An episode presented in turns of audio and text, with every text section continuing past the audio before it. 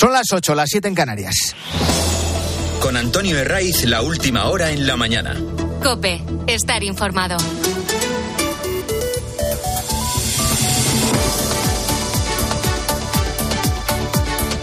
Muy buenos días, desde las 6 te venimos acompañando en la mañana del fin de semana de Cope en un sábado que viene con tiempo estable y ausencia de lluvias en la mayor parte de España. Lo último que tenemos es lo del opositor ruso Alexei Navalny, la bestia negra de Putin y desde hace años uno de los líderes más incómodos para el Kremlin.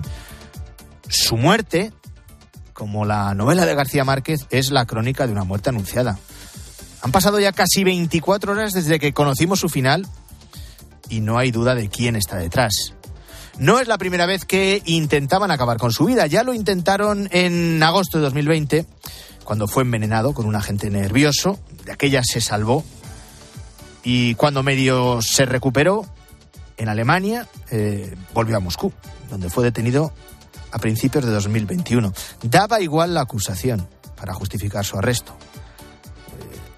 Las penas que eh, le impusieron mm, ascendían a 30 años. Y con ellas Putin estaba mandando un mensaje muy claro a cualquier tipo de disidente.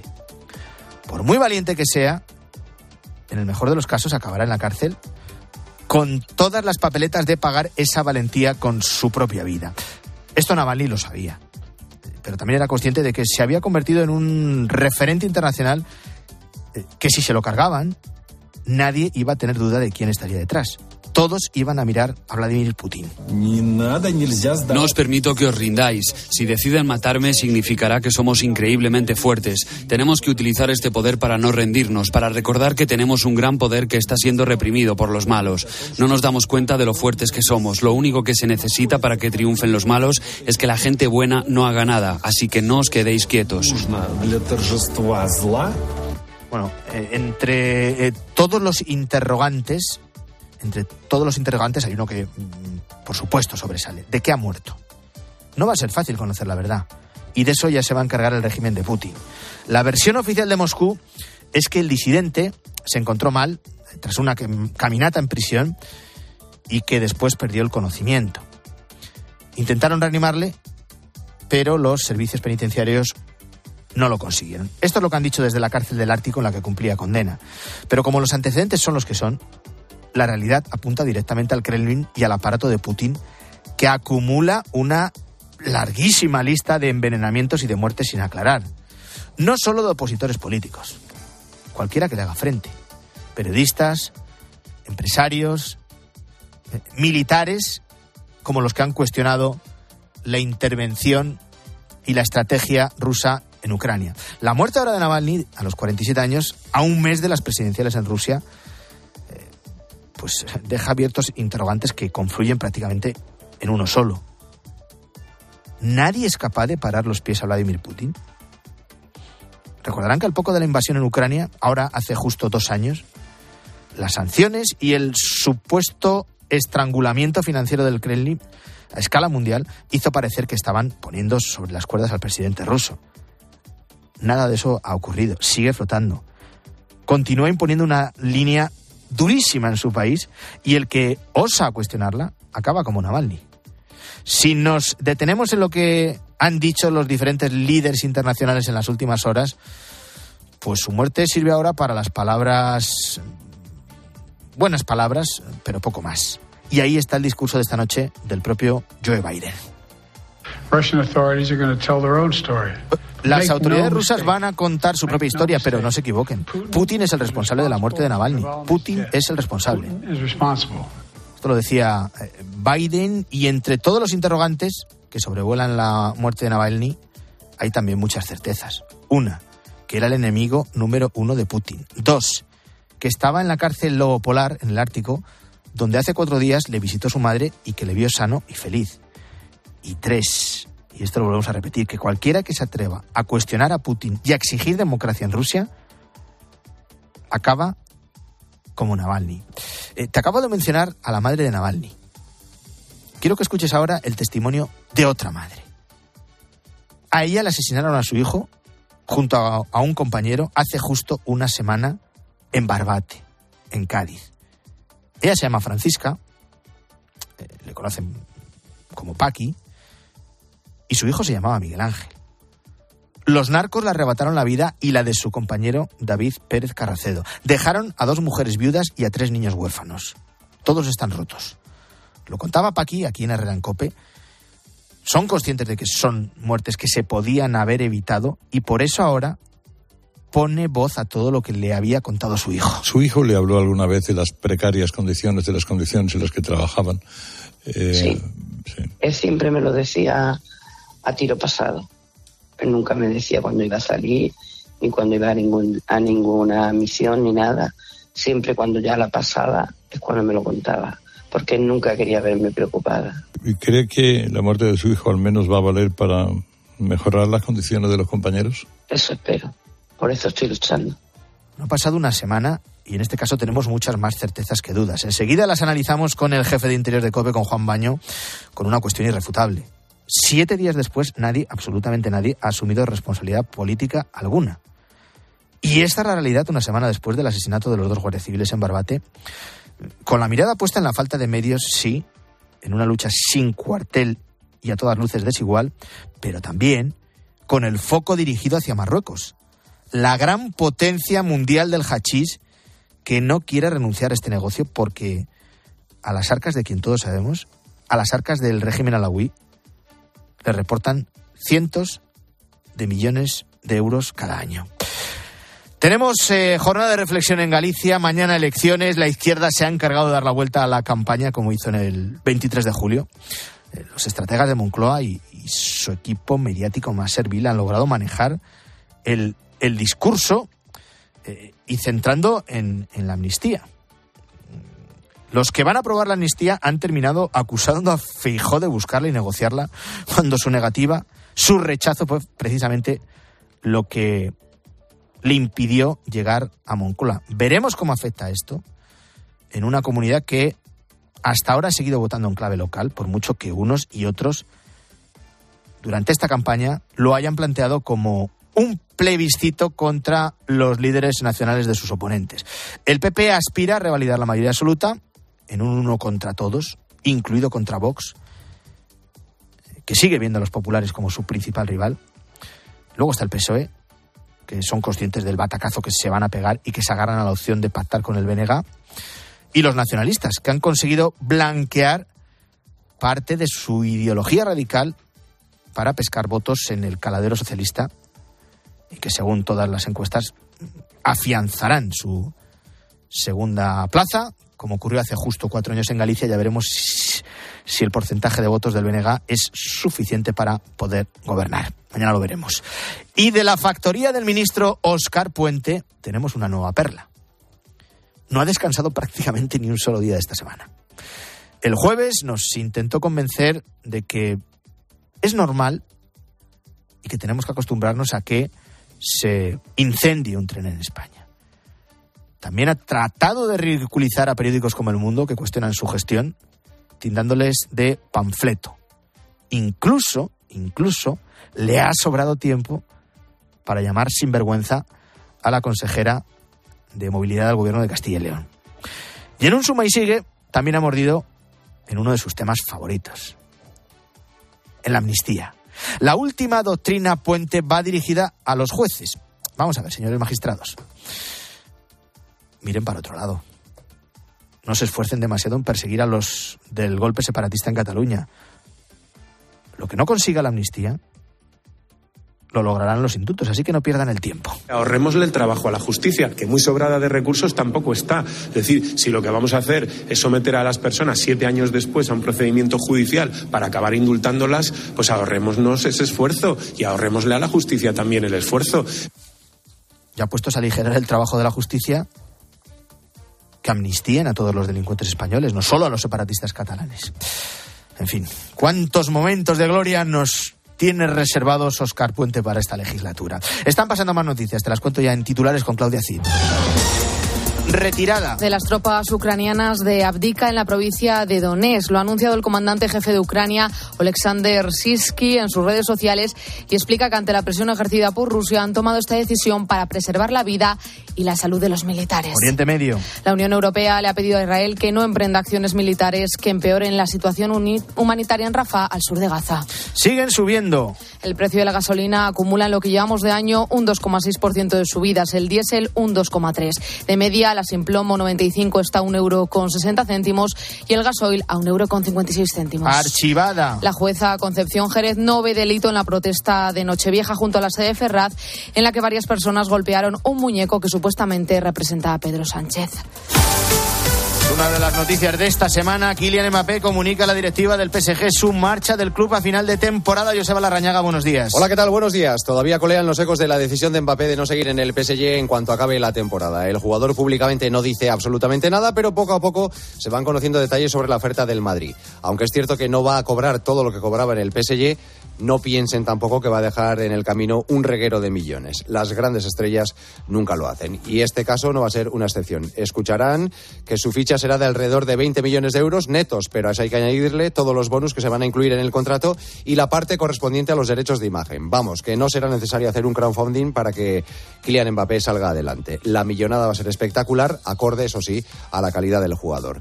Tenemos un fin de semana con muchos frentes abiertos. El Madrid, el líder, no juega hasta mañana en Vallecas. El Girona no lo hará hasta el lunes en San Mamés, uno de los grandes partidos de la jornada. Y el Barça, en cambio, si juega hoy, lo hará a las seis y media de la tarde en el estadio Vigués de Balaídos.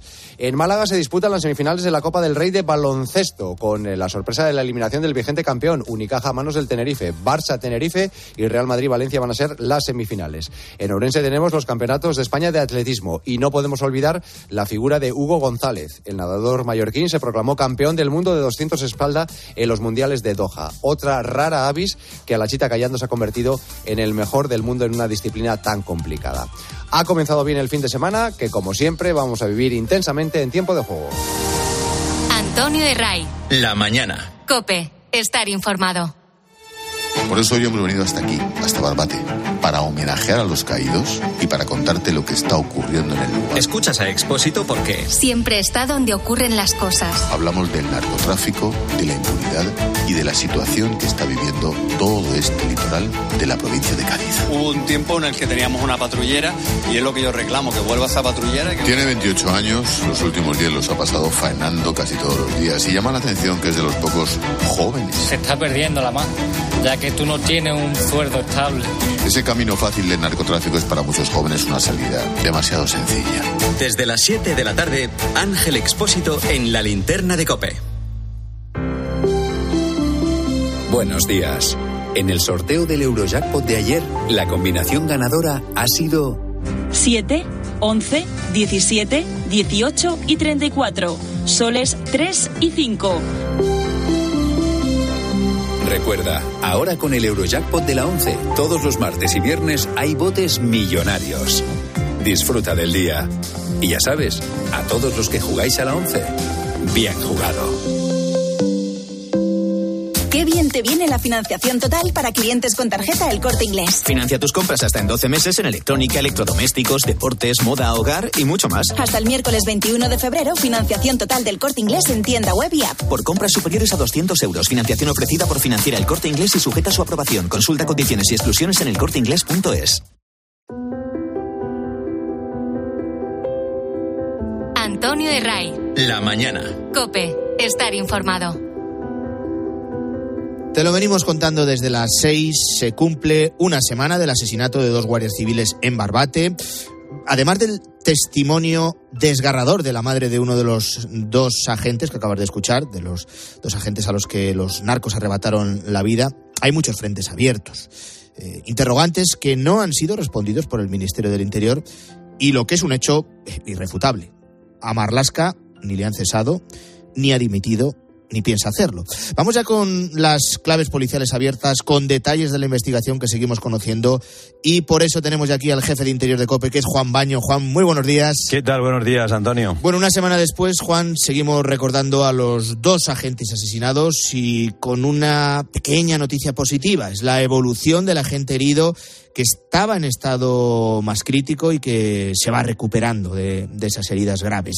Eh, luego tenemos los detalles de las pesquisas. Seis de los ocho detenidos el sábado están ya en prisión, con una investigación que va en la buena dirección y sobre todo que está asegurada. Efectivamente, la Guardia Civil, en concreto el grupo de delitos contra las personas de homicidios de la Guardia Civil en Cádiz, ya tiene avanzado ese trabajo, siempre a disposición del juzgado número uno de Barbate, que es el que lleva las pesquisas y que ordenó el ingreso en prisión de Kiko el Cabra y todos los acompañantes en esa embarcación, un auténtico transatlántico, como dicen los, le llaman los propios narcotraficantes a esas embarcaciones con varios motores fuera borda, con, en fin, con una capacidad de 15 metros de eslora pues este individuo, que además en su comparecencia ante, ante el juez aseguró que él no era el, el, piloto que saltó sobre la lancha de los guardias civiles, acabando con la vida, asesinando, como considera su señoría, a esos dos guardias civiles. Eh, sin embargo, las pesquisas, insisto, están bastante aseguradas como para demostrar que sí era él. Eh, había admitido que sí estaba allí, que estaba allí con su narcolancha, como no, con sus amigos, que eran pues el copiloto, se supone que les acompañan normalmente pues un mecánico, un jepero que lleva el, GPS y luego también eh, lo que se suele llamar el testigo, el que da fe siempre de la entrega del alijo de la droga, ¿no? Pues todos están detenidos, todos están en prisión a consecuencia de este doble asesinato cuatro intentos de asesinato frustrado, que serían los cuatro, eh, los cuatro guardias que ocupaban esa barcaza, además de los dos fallecidos, y también atentado contra la, autoridad y uno de contrabando. Por lo tanto, una recia carga acusatoria que tendrán que, que, defender como, como acusados, pero en cualquier caso que los guardias civiles, nos aseguran nuestras fuentes, tienen bien asegurada en la investigación para mantener esas acusaciones de cara a futuro y por lo pronto que los responsables de los dos asesinatos están a buen recaudo en el puerto 2, en la prisión de Marsella. Sí, alguna cerrar esa investigación es clave.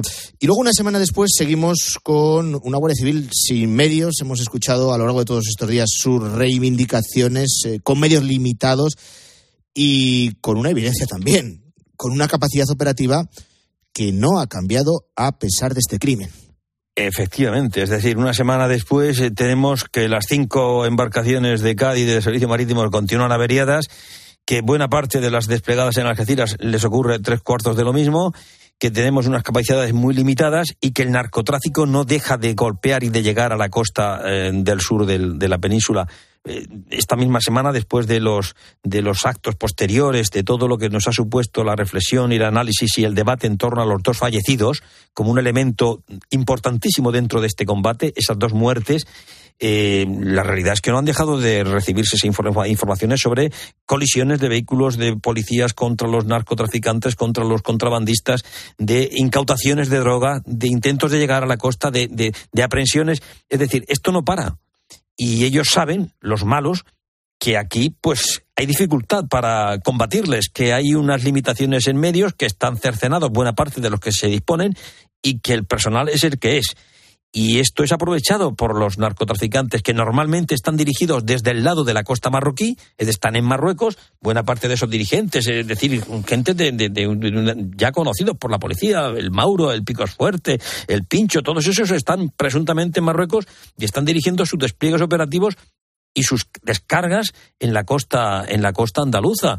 Por lo tanto, el, el desafío es grande porque además cada vez tiran más directamente de armas, de armas en el enfrentamiento y cada vez eh, endurecen más sus formas para responder al combate que les plantea cuando puede la policía, la Guardia Civil. Y, claro, las capacidades son las que son, Antonio. Por lo tanto, eh, la reflexión debe ser inmediata. Algo hay que hacer. Algo hay que hacer y algo hay que replantear. Algo hay que hacer sobre todo cuando estamos hablando de un combate global contra el narcotráfico, y eso lo hemos comprobado esta semana con el testimonio que la antena de la cadena COPE de los guardias civiles, de los agentes de vigilancia aduanera con los que tú también has hablado, de la Policía Nacional, no olvidamos que son los que trabajan eh, en, tierra. También hemos escuchado la voz de los fiscales, de, de los jueces que están desbordados en juzgados como el de Barbate.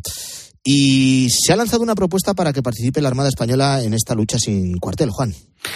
La Armada, como decía la ministra de Defensa, efectivamente la Armada ya participa. Sí, la Armada participa, lógicamente.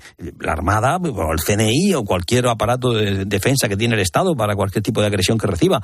Pero lo hace en los grandes alijos, cuando se hace el abordaje de grandes buques, eh, a veces infantería de marina. Es decir, sí, claro, eh, se pide puntualmente una intervención en grandes toneladas, en pleno océano. Es decir, eh, hay necesidad de, de usar embarcaciones en condiciones para afrontar esos desafíos y lo hace la Armada. Eso se hace puntualmente, siempre con la decisión y la intervención y la petición eh, judicial de la Fiscalía.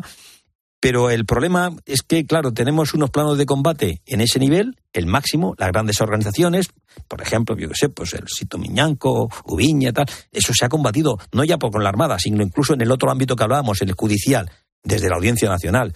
El problema es que estas organizaciones mafiosas, perfectamente eh, planificadas, montadas, organizadas, estructuradas, para hacer llegar sus cargas en la costa andaluza, lo hacen golpeando puntos concretos, pues en un puerto de Barbate, o en Algeciras, o en la línea, y esto lo aborda finalmente el juzgado de instrucción de cada localidad.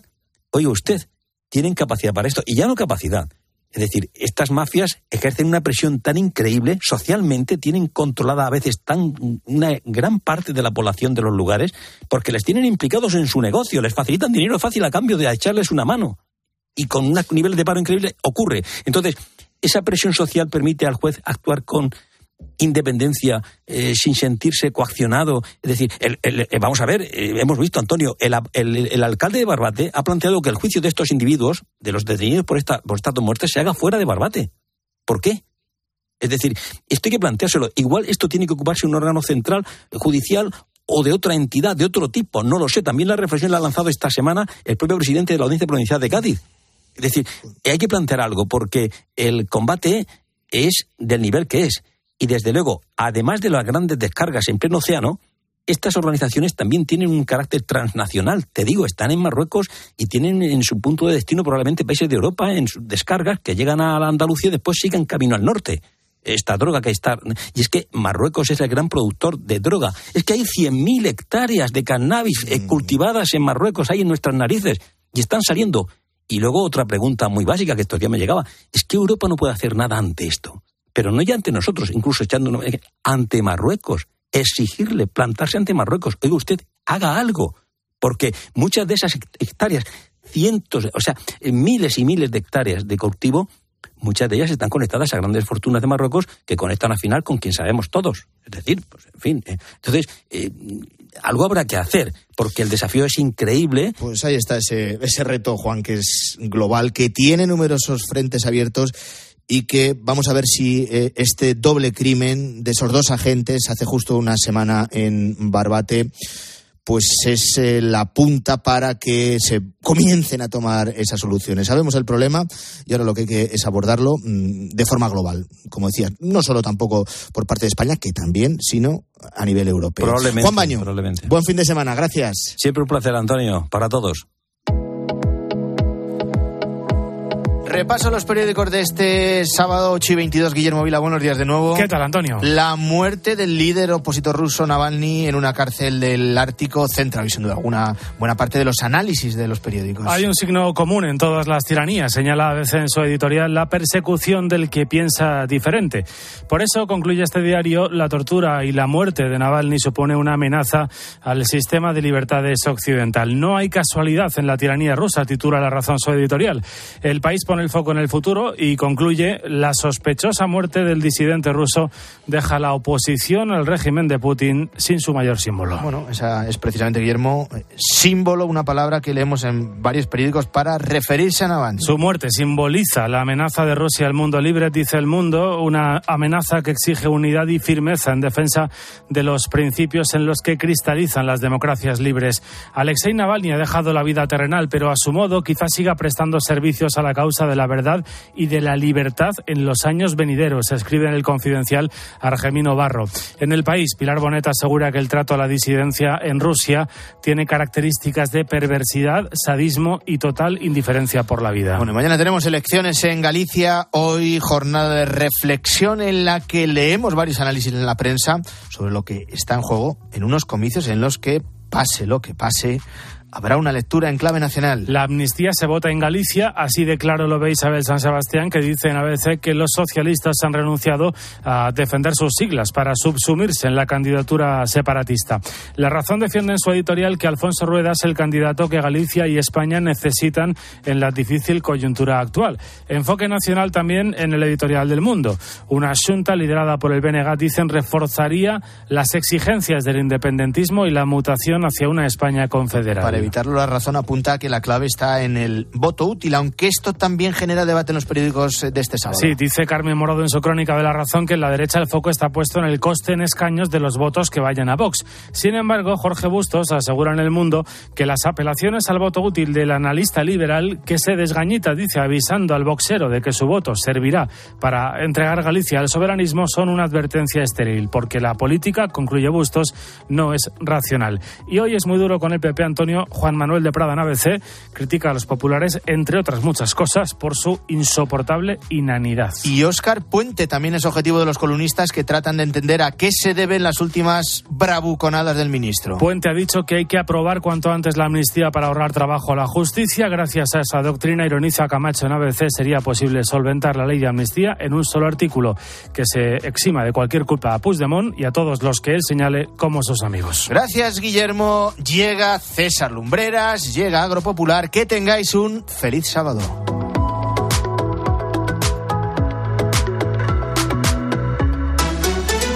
Antonio de Ray. La mañana. Escuchas Cope. Y recuerda, la mejor experiencia y el mejor sonido solo los encuentras en cope.es y en la aplicación móvil. Descárgatela. En Alquiler Seguro sabemos que cada cliente es único. Por eso estamos orgullosos de ser la primera empresa del sector en recibir la certificación AENOR de compromiso con las personas mayores. Horario preferente, más de 50 oficinas a tu disposición, gestores especializados y mucho más para que la edad no sea un obstáculo en tu alquiler. Alquiler Seguro, la revolución del alquiler. Aprovecha que este febrero tiene 29 días para disfrutar los Fiat Pro Days y redescubre la nueva gama Fiat Professional completamente renovada, con más tecnología, seguridad y ofertas únicas. Visita tu concesionario más cercano y conoce la nueva generación Pro en diésel, gasolina y eléctrico. Fiat Profesional. Profesionales como tú. ¿Y tú? ¿Por qué necesitas fluchos? Porque es tiempo de pensar en lo que te gusta, en la moda que te hace sentir vivo, chic, casual, sport. Nueva colección de otoño-invierno de fluchos. La nueva moda que viene y la tecnología más avanzada en comodidad unidas en tus zapatos. ¿Y tú? ¿Por qué necesitas fluchos? Fluchos. Comodidad absoluta. Te lo digo o te lo cuento. Te lo digo. Sigue subiéndome el seguro del coche, aunque nunca me han multado. Te lo cuento. Yo me voy a la mutua. Vente a la mutua con cualquiera de tus seguros. Te bajamos su precio, sea cual sea. Llama al 91 555 5555. 91 555 5555. Te lo digo, te lo cuento. Vente a la mutua. Condiciones en mutua.es. Si elegir es ahorrar for you, ahorra todas las semanas con los productos marca Carrefour. Como con el pan de molde blanco o 100% integral Carrefour de 820 gramos a 94 céntimos. Y con ofertas como la merluza pieza de 1 a 2 kilos aprox a 7 euros con 79 el kilo. Hasta el 18 de febrero en hipermercados, market, web y app. Válido en Península y Baleares. Carrefour, aquí poder elegir es poder ahorrar. ¿Y si el coche del futuro ya estuviese aquí? En Spoticar, líder europeo en vehículos de ocasión, te ofrecemos coches con hasta tres años de garantía. Visita tu concesionario y disfruta de disponibilidad inmediata reservando tu coche en spoticar.es. Y ahora, hasta final de mes, en Spoticar, descubre condiciones excepcionales de financiación con Stellantis Financial Services. Consulta condiciones en spoticar.es. Al dolor de cabeza, ni agua. Al dolor muscular, ni agua. Y al dolor articular, ni agua. Ibudol es el primer ibuprofeno bebible en formato stick pack para aliviar el dolor rápidamente, con agradable sabor y sin necesidad de agua. Al dolor, ni agua. Ibudol tenía que ser de Kern Pharma. Lea las instrucciones de este medicamento y consulte al farmacéutico. ¿Eres profesional de la construcción y la reforma? En Leroy Merlin te ayudamos a llevar a cabo cada reforma con éxito, haciendo tus compras más fáciles, con una gran variedad de productos y todo el stock que necesites disponible bajo pedido, para que tus proyectos sigan siempre adelante. Si eres profesional, únete al Club Pro y descubre muchas más ventajas. Leroy Merlin, ahora somos más pro. A todos los que sueñan despiertos, bienvenidos a los Cupra Days. Del 9 al 24 de febrero, ven a vivir tu sueño a tu instalación Cupra más cercana y llévate un Cupra Formentor o un Cupra León con condiciones exclusivas. Ahora con 5 años de garantía y mantenimiento. Unidades limitadas. Cupra Days. Algunos solo lo sueñan, otros lo viven. Esto pasa en algún otro país. O sea, en algún otro país, lo de Barbate, las respuestas, las reacciones, las decisiones. La madre del Guardia Civil. Hoy me he levantado diciendo, yo tengo que darle voz a mí. Portavoz de UCIL, una de las asociaciones de Guardia Civiles, que a usted le ha sorprendido la insensibilidad de una parte de la clase dirigente. Lo que me ha sorprendido es la miseria moral de Para comenzar el día bien informado, despierta con Carlos Herrera. Desde las 6 de la mañana todo pasa en Herrera en Cope.